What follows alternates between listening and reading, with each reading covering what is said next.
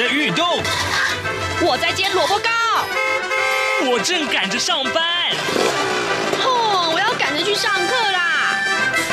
这个时候，我们都在听夏志平制作主持的《早安台湾》。早安台湾带给你最热门的时事访谈，最感动的人物专访，最直接的民意表达。对，让我们一起收听《早安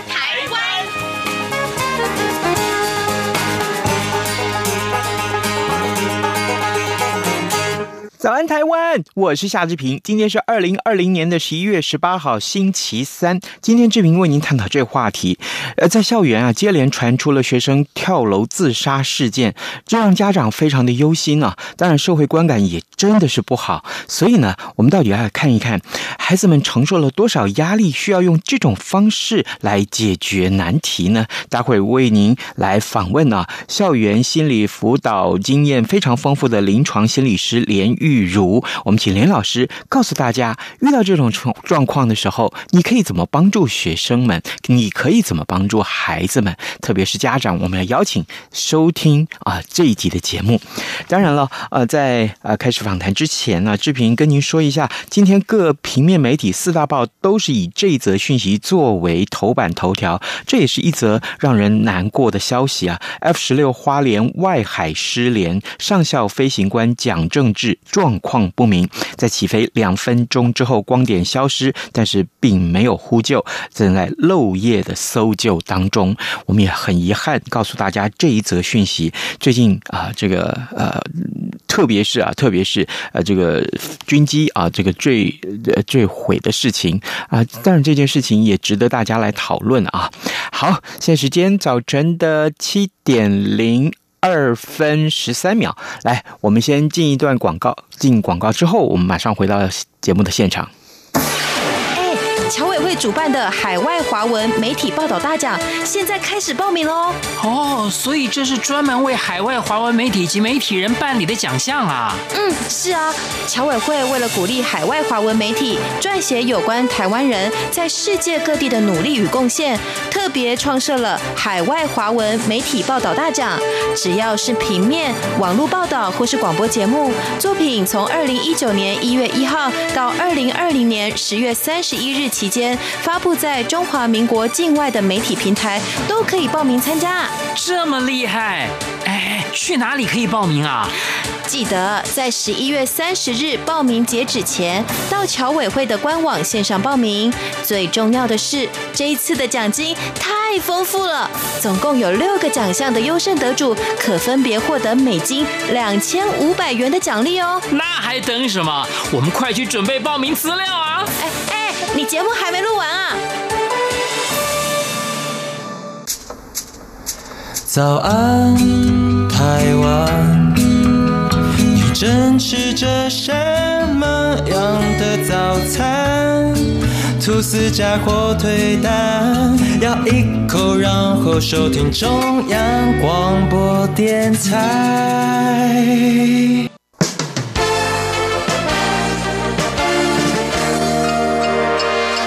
早安，笔记本。这里是中央广播电台台湾之音，您所收听的节目是《早安台湾》，我是夏志平。在今天访谈单元里面，志平要为您探讨这个话题。各位是不是还记得呢？在上个礼拜，我们看到好多起学生意外的坠楼事件啊！台大校园光是在五天之内就传出了两死一重伤呃三件的这个惨剧。那么再加上最近之前，我们看到台中女中也好，或者是淡江大学也好，也都发生了类似或相同的事件，就让很多的家长去忧心啊。孩子们到底承受了多少压力呀？这些压力是他们可以承受的吗？啊，需要用哪一种方式来解决这些问题呢？今天我们特别为您邀请到一位呃临床心理师，他有实际上非常非常丰富的校园辅导的经验啊。我们欢迎连玉如以连老师，老师您早啊，志平早，大家早，是谢谢老师一早来接受我们的访问，辛苦大家了。我们真的很希望借由老师的一些实际上的一些些经验啊，可以。提醒啊，目前正在困惑中的学生，甚至于是家长，是不是可可以经过一些蛛丝马迹啊，我我们就来发现，事先去发现，呃，学生到底有没有异状啊？而且是怎么样有效的帮助学生走出这些情绪的困境？老师，我想先请教您，这么多的校园安全意外事件接连的发生，跟哪些主客观的因素有关呢？我想哦，自杀通常不会是一个理性的决定，自杀行动，特别是年轻人的自杀。冲动都是一个让人家不得不去考量的一个因素，因为在情绪困扰、有自杀想法固着的人，他们通常非常的矛盾，想活下来的想法跟想死的想法通常很严重的在拉扯。但是生活中的天气、考试压力、情感冲突，这些都会恶化他们本来的情绪状态。也许想死的念头出现了，再加上一些冲动，身边也有有一些足以伤害自己的工具或方式。那么一件遗憾的事情就会发生了。我这样说是因为造成自杀的原因通常是多元而且是复杂的。如果我们排除生物性的因素，有许多个人以及个人身边的关系或社会结构，或是整个大环境的压力和氛围，再加上每个人心中多多少少的早期的经历，这些都会让自杀的原因没有办法被很清楚。而且很精准的给描绘下来，但是我们通常都只能够在事件发生之后，嗯，一近期让这个人恶化的压力来推论自杀的原因，但他通常都会有一些简化这个问题的。所以我个人真的比较认为说，一个孩子是不是能够具备良好的抗压能力，有好的社会支持系统，能够让他在。这个一定会存在许多压力的生活环境当中，找到努力的目标和生活的意义是非常重要的。老师的意思是说，当我们看到这一连串的事件的时候，也许有些媒体的报道说啊啊，就天气呀、是、呃、秋天到了嘛，秋天就是多愁善感，嗯、这是一个很重要的因素。啊，就会想到说啊。顶大的学生，哎，顶大学生那就是课业压力吧？那、嗯啊、可是更糟糕的是，我们也接下来看到，哎，你难道只会念书吗？你难道没有处理情绪的本事吗？就这样子吗？哎，你是个好学生，你除了学念书，你什么都不会吗？嗯，这是变成一种指责了，你知道吗？确实，确实。可是我知道这种指责也不 OK 吧？非常的不 OK，因为我会觉得，我刚刚为什么特别去强调自杀，它是一个非常多元跟复杂的原因，是因为我们确实都需要对我们身边每个人有关怀的责任，因为我们自己也会被身边的人关怀着。嗯，我会觉得这整个是社会防护网的问题，而且这是我们每一个人都需要去维护的。嗯哼，社会防护网的问题。那么好，我们先来看看这个社会防护网里面，当然也包括了家长，是啊，一些很重要的原因。那，学生回到家里就是要面对家长嘛。是。那我们也看到呃这样的报道，说很多的家长看到这一类的新闻的时候，想说啊，这是我的孩子吗？嗯，我我儿子没问题啊，他每天回到家里也是很轻松啊。打电动啊，嗯，他从来没有跟我说他很痛苦啊，啊，所以所以他他的很多家长一开始是说我的孩子不可能有问题，绝对不会，殊不知他的孩子可能早就面临一个崩溃的边缘了。那我想请教老师，根据这么多年来你的这个临床的一些辅导的经验了，是不是可以从哪些个呃迹象去观察到一些端倪？就是事情刚刚冒出来一点点的时候，我们就有一点警觉性了，对不对？是的。确实，在我所认识的大学生，有不少的家长，通常都会是最后才知道孩子有困境的人。通常上顶大的孩子啊，大部分学习都很顺利，嗯，他们通常都不会是让父母亲担心的人。他们也通常自己都有很高的自我要求，自己就已经给自己很大的压力了。爸爸妈妈也不敢多问他们什么。也许他们就是因为彼此都太在乎对方，孩子害怕爸爸妈妈对自己失望，爸爸妈妈也怕自己给孩子压力，所以父母亲收到辅导中心电话的时候，他们一开始都会很惊讶，但是沉浸一段时间之后，他们大部分都会同意自己的孩子确实状况不好，嗯，只是他们自己也不知道要怎么问，他们很担心自己会给孩子压力，嗯，所以我常在想，如果我们今天放下我们心中。一些理所当然的假设，包括说，呃，他们一定不会有问题的，他们过得这么好，我都没有给他们压力，所以他们一定没有问题的。如果我们把这些理所当然的想法暂时放下，我们留心观察他们的行为，你就会发现他们的行为开始比较退缩，情绪不稳，容易因为一件小事就会引起很大的反应，容易生气，比平常更犹豫或矛盾，甚至于会出现过度喝酒、过度上网、作息混乱、体重变化、哭泣等等等。其实这些都已经让我们知道，我们的孩子已经经历到非常不小的身心压力啊，其实还不少呢。确实讯息是蛮多的，对，因为其实有这么多老师，你刚刚所列举的这些呃，我们讲端倪啊，那家长应该要很容易去察觉才对。如果说这个时候家长跟你说啊，有吗？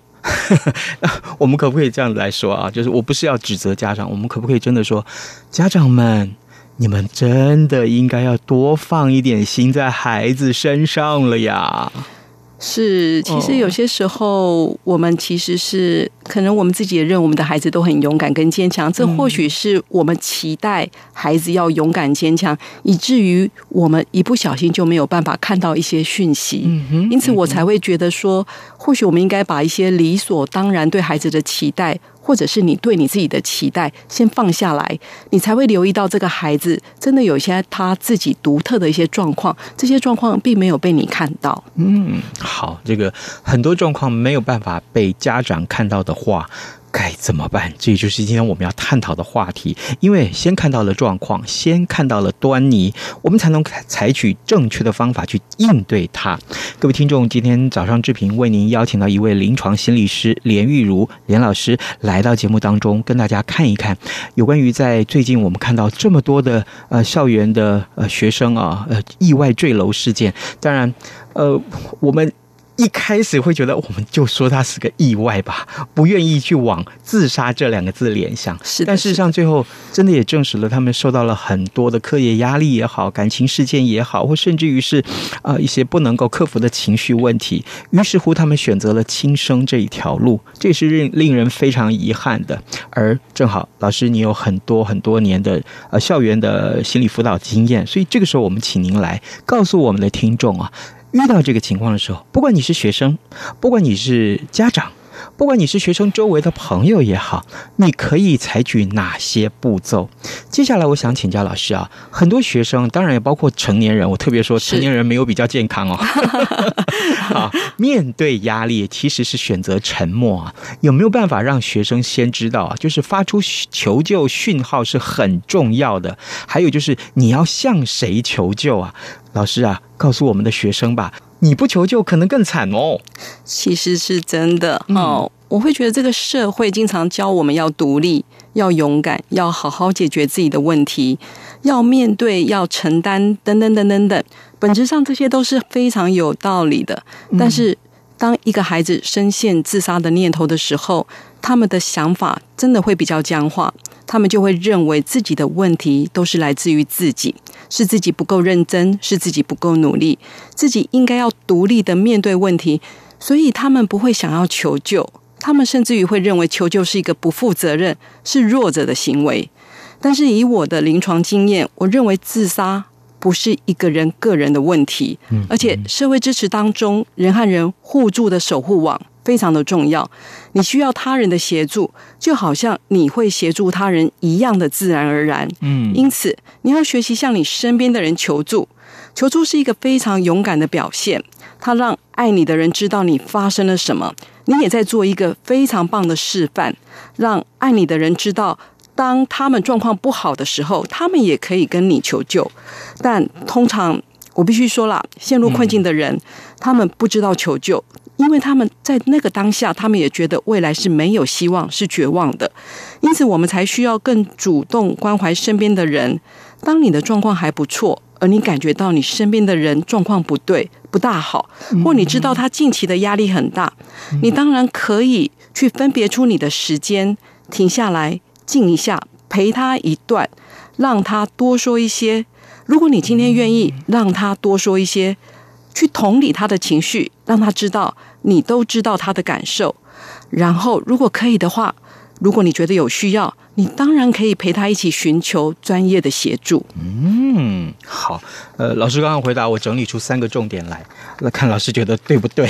是你好 厉害。一个，一个陪伴是，如果我们不去陪伴的话，总是会让这个也许呃寻短的同学们也好，或是成年人也好，他们觉得自己，哎，反正我就是一个没有人要理的人嘛，是一定要陪伴。第二件事情，一开始也许是要。同理啊，如果没有同理，就是他会觉得，哎，你只是听我讲而已嘛啊。嗯。第三个，当然要去寻求更专业的协助。是的，我觉得这非常的重要。是好，嗯，那因为我们陪伴者，自己也因为承担了太多的压力，对，我们其实也会受不了。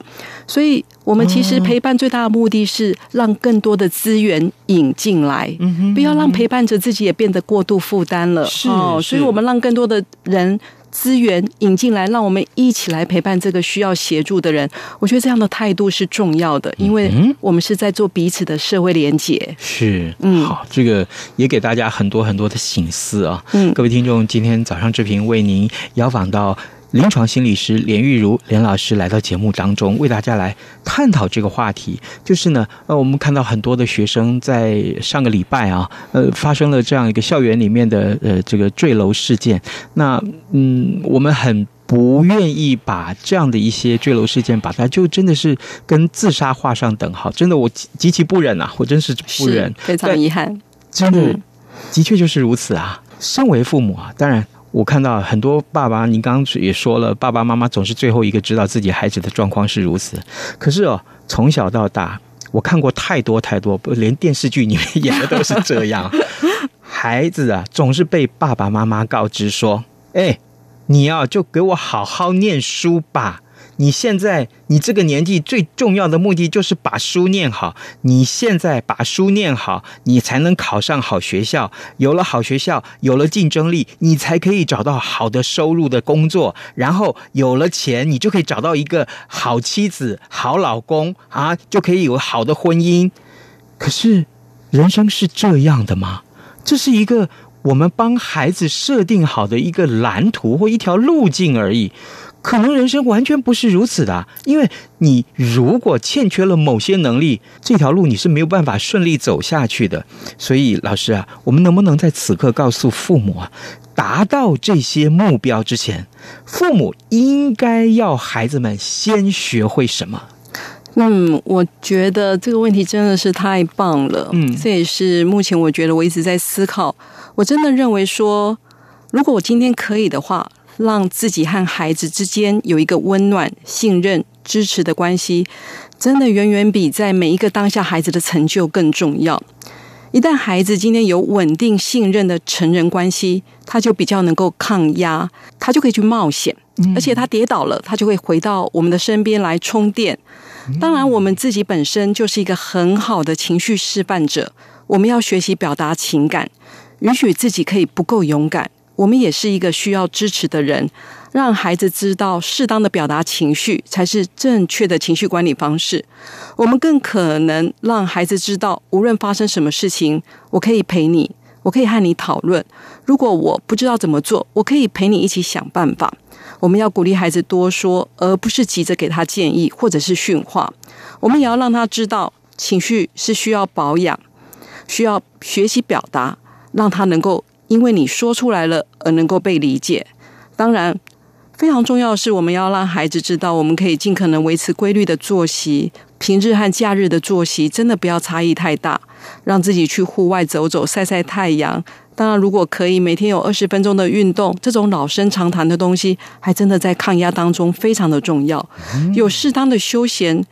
真的，网络并不是唯一的休闲，让孩子有健康适当的休闲。我觉得这些培养都能够让孩子具备更高的抗压能力，哦，也能够促进亲子关系。当然，嗯，就是养育了一个孩子之后，我终于也知道老师所说的不是假话，真是如此啊！真的，我自自己的孩子啊，每天这个在网络上花的时间太多，我们都替他担心，但是却又不知道怎么劝他下桌。所以好。是从今开始以后，志平也开始要学习这件事情。老师，最后一个问题，我想请教你啊。当然，在学校里面辅导学生的经验这么的多年了，啊、呃，如果说今天啊，我们身为一个有意愿要去协助别人的这样一个呃帮助别人，就作为陪伴者也好，倾听者也好啊的这样一个角色的话，那么我们要遵循哪些专业上的程序？我的意思是说啊，老师在学校这么多年的工作经验，那个辅导学生的过程，其实其实是有一定的流程的哦。啊，记我记得呃，之前好像我们在上这些课的时候啊，曾经常常听到大家在讲说。啊，辅导还不简单吗？你有困扰来找我，我就说，哎呦，你麦想想这，你不要想太多，你想开一点就好了啦。哦，还是说，哎，放心放心，事情会过去。可是事情是是真的会过去吗？如果你不处理，事情真的会过去吗？那个程序是什么呀？我想说的是哈，嗯，当然专业有专业的训练跟专业的能力。我一直觉得专业的服务对于现在有情绪困扰的孩子来讲，我觉得非常的重要。但他们会是他们的一道防线，在后面的防线。而我们每一个在他身边四周围的人，我们其实都可以做很多的陪伴跟协助。这个不需要专业的协专业的训练，但是我们是可以每个人经由呃。沉静下来，我们是可以去学习的。包括当一个孩子有情绪的时候，我们首先要留心的地方是，我们应该先照顾他的情绪，先情绪，再做理性的讨论。只有让你自己成为一个对的人，你才能够让他愿意对你多说一些。那什么叫做对的人？就是具有同理心的人。你要用你的耳朵，用你的眼睛，用你的心去听。当然，你一定必须先让自己空出时间，放下电脑，听他说说他最近发生的状况。你可以用眼神，你可以点头，你可以用嗯哼来鼓励他多说一些。你留心他说话中的情绪，你可以回应他说话的情绪。比如说，哦，我怎么觉得好生气？如果今天是我，我也会觉得好生气哦。让他知道你真的听得懂他在说什么，但是同理他。并不等于同意他哦。比如说，如果是我，我也会很生气。这个是我们针对他的情绪，针对他的感受，我们去同理他。但是我们不需要这样说。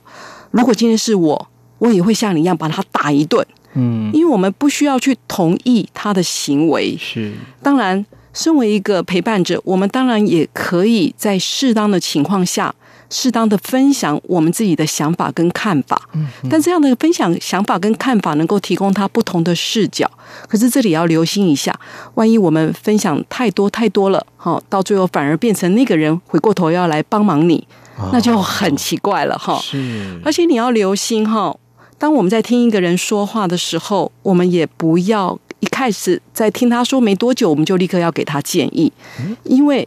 过早给予他建议，只是会让他感觉到你其实太忙了。